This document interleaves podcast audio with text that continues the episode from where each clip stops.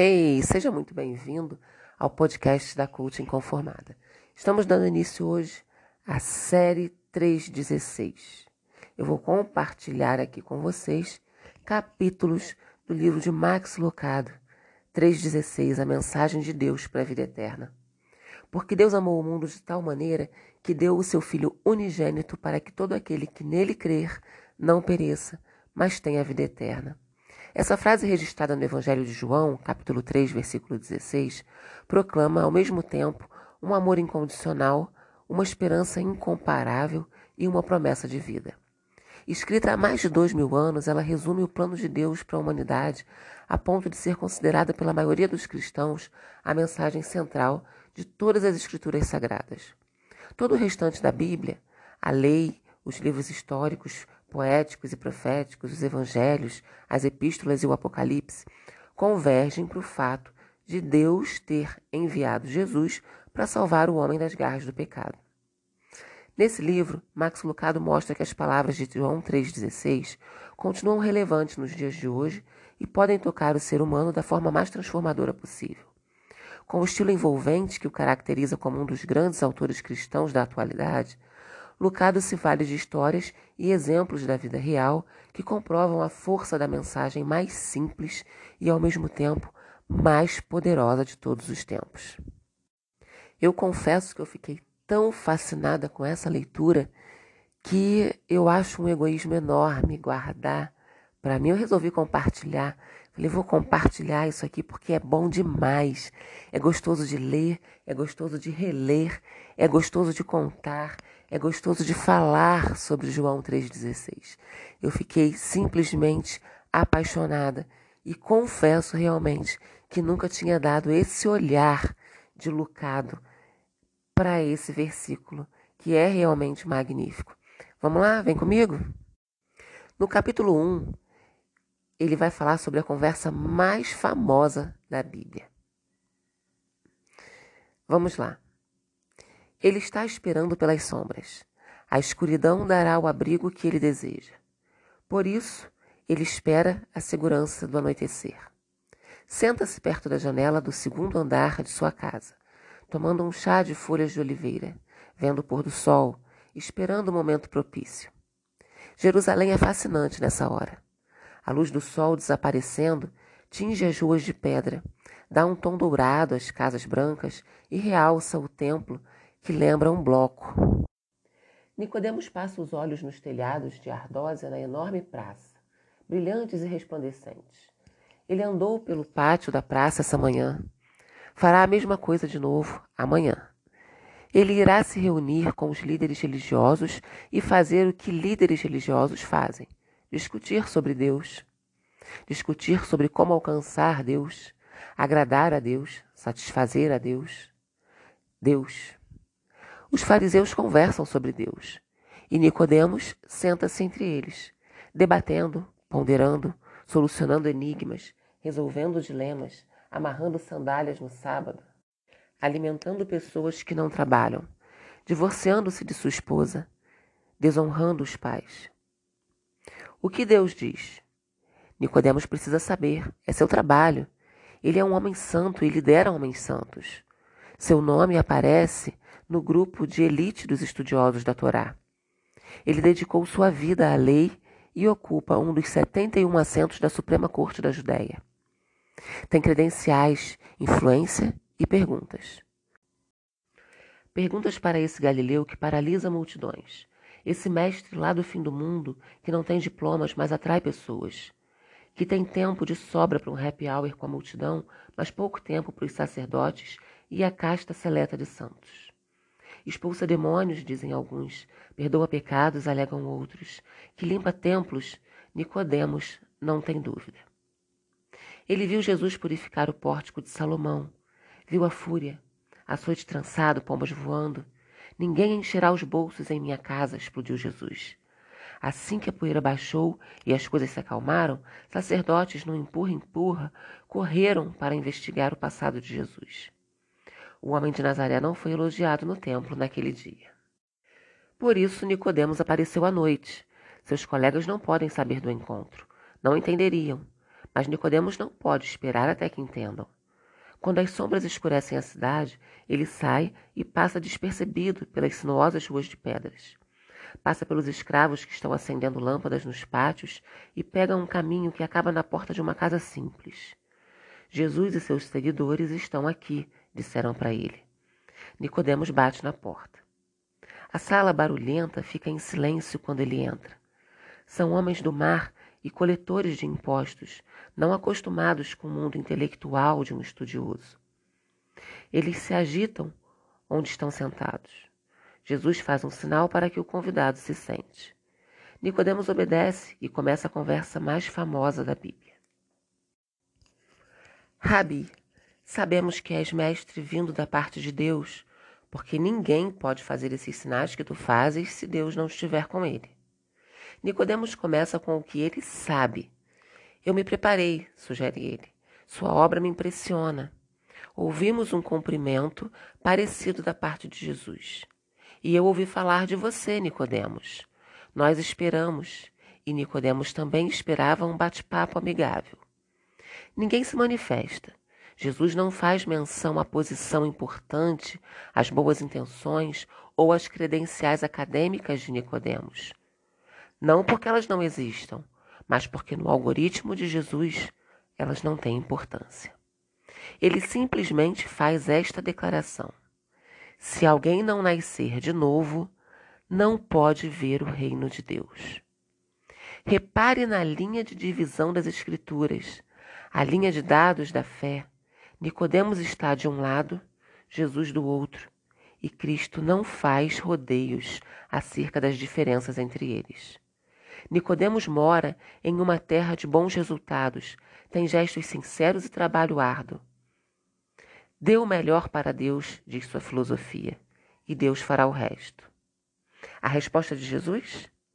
O melhor que você tem não serve para nada. Suas obras não funcionam. Seus melhores resultados não significam nada. Se você não nascer de novo, não poderá ver o que Deus é capaz de fazer. Nicodemos hesita em nome de todos nós. Nascer de novo? Como pode um homem nascer sendo velho? Você está brincando.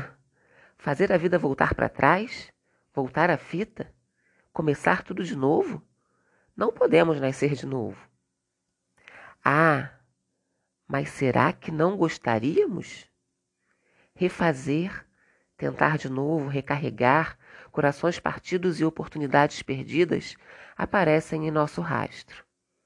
Uma canja seria legal. Quem não gostaria de uma segunda chance? Mas quem pode consegui-la? Nicodemos coça o queixo e dá uma risadinha disfarçada. É, um sujeito com barba grisalha, como eu, tem uma boa lembrança da ala da maternidade. Jesus não abre um sorriso. Em verdade, em verdade te digo: quem não nascer da água e do Espírito não pode entrar no reino de Deus. Nesse momento, uma rajada de vento faz algumas folhas passarem pela porta ainda aberta. Jesus pega uma folha do chão e a segura. O poder de Deus funciona como esse vento, explica Jesus. Os corações recém-nascidos nascem do céu. Você não pode desejar ganhar ou criar um. O novo nascimento? Inconcebível.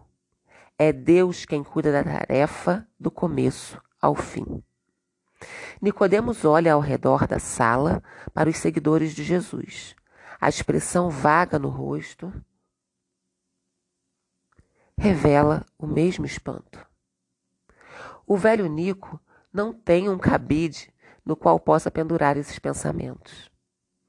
Ele fala de consertar-se a si mesmo, mas Jesus fala, na verdade, apresenta uma linguagem diferente, não de obras que nasceram de homens e mulheres, mas de uma obra realizada por Deus.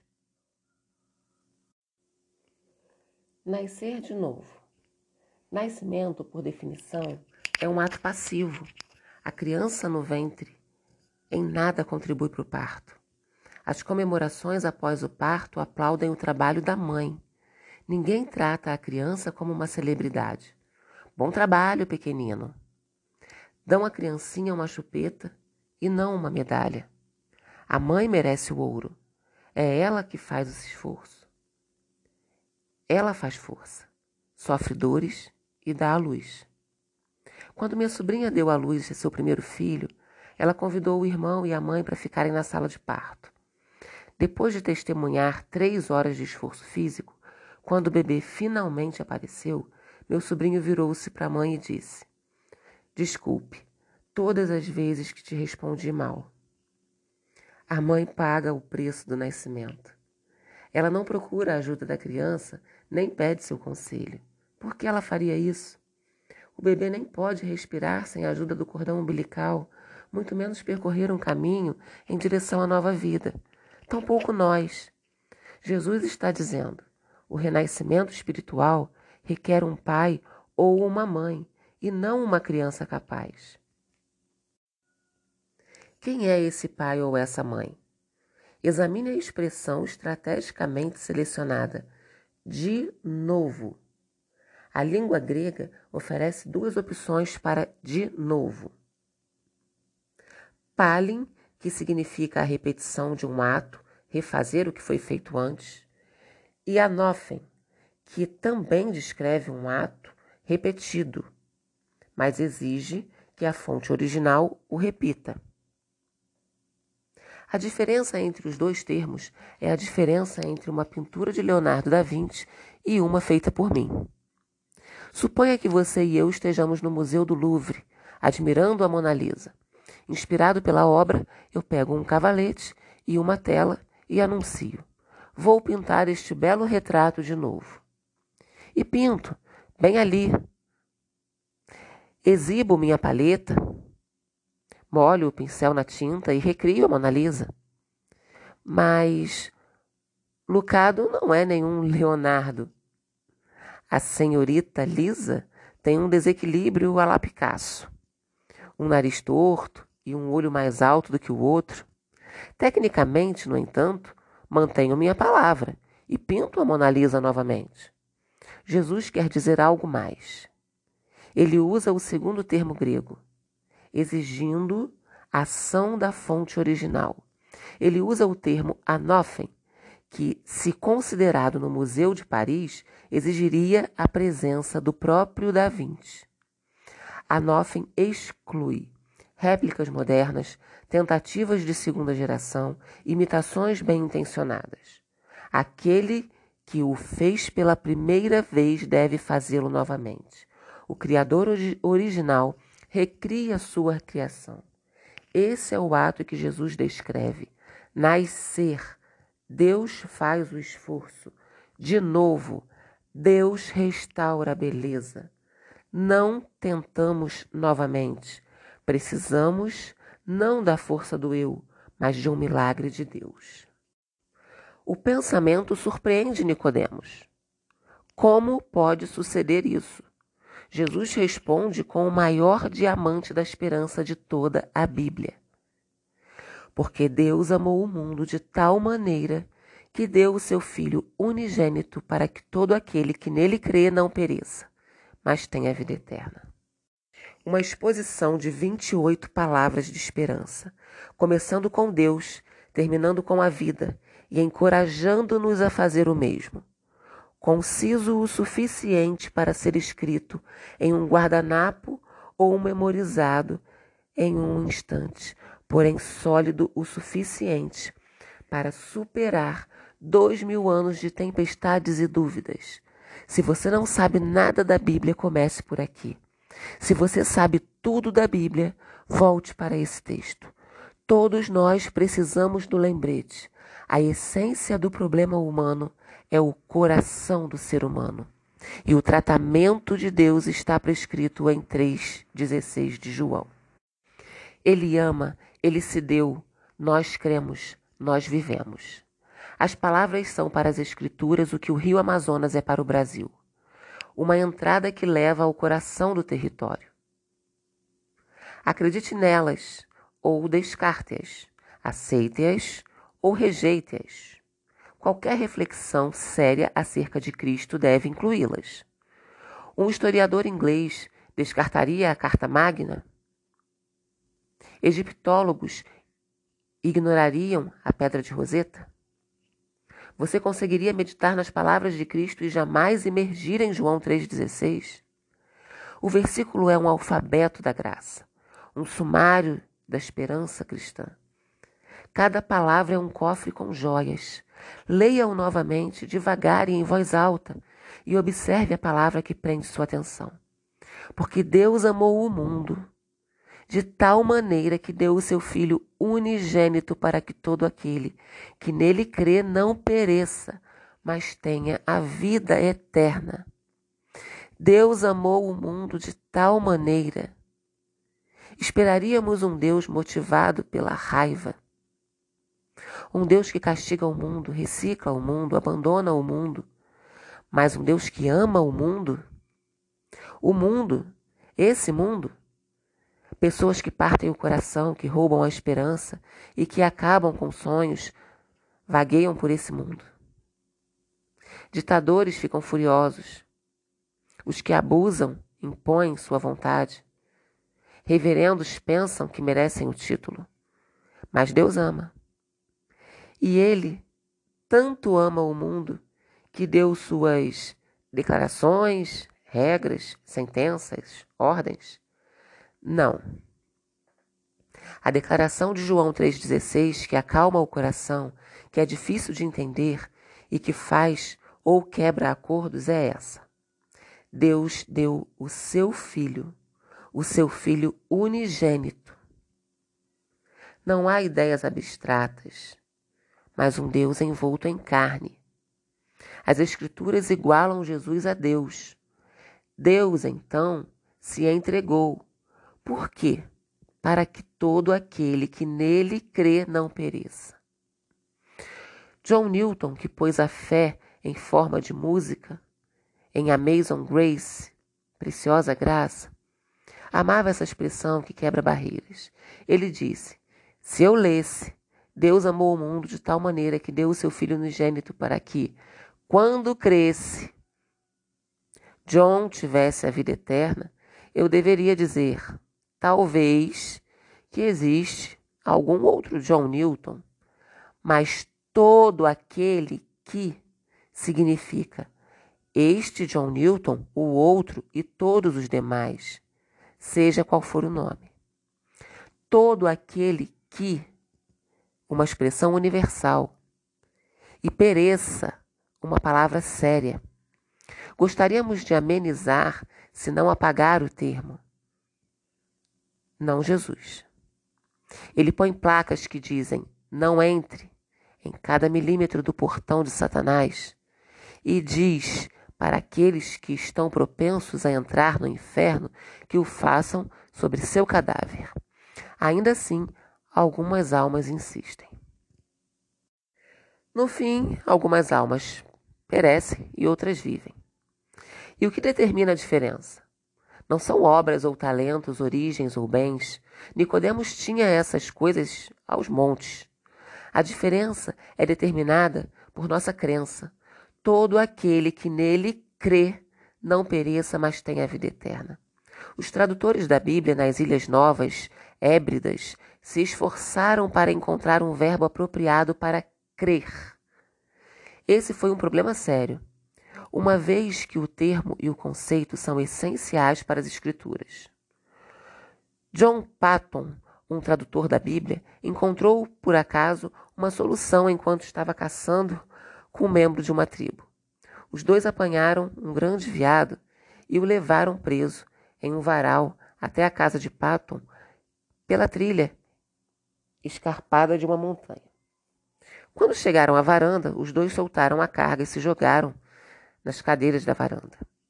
Ao fazerem isso, o nativo exclamou na língua de seu povo: Meu Deus, é bom se estender aqui e descansar. Patton imediatamente pegou um papel e um lápis e anotou a frase. Assim, sua tradução final de João 3,16 poderia ser expressa dessa forma. Porque Deus amou o mundo de tal maneira que deu o seu Filho unigênito para que todo aquele que nele se estende não pereça, mas tenha vida eterna. Estenda-se sobre Cristo e descanse. Foi o que Martinho Lutero fez. Quando o grande reformador estava morrendo, dores de cabeça intensas o deixaram de cama, abatido pela dor. Ofereceram-lhe um medicamento para aliviar o sofrimento. Lutero recusou e explicou: Minha melhor prescrição para a cabeça e o coração é que Deus amou o mundo de tal maneira que deu o seu Filho unigênito para que todo aquele que nele crê não pereça, mas tenha a vida eterna. A melhor prescrição para a cabeça e o coração. Quem não se beneficiaria com uma dose? Aconteceu que Nicodemos teve a sua parte. Quando Jesus foi crucificado, o teólogo apareceu com José de Arimateia. Os dois deram os pêsames e participaram do enterro de Jesus. Não foi um pequeno gesto diante da atmosfera contrária a Cristo naquele dia. Você não acha que Nicodemos sorriu e pensou na conversa que tiveram assim que chegou às ruas a notícia de que Jesus estava fora do túmulo e em pé novamente? Nascer de novo é? Quem teria imaginado que ele começaria consigo mesmo? Fique com essas palavras, ouça, reouça, quantas vezes achar necessário.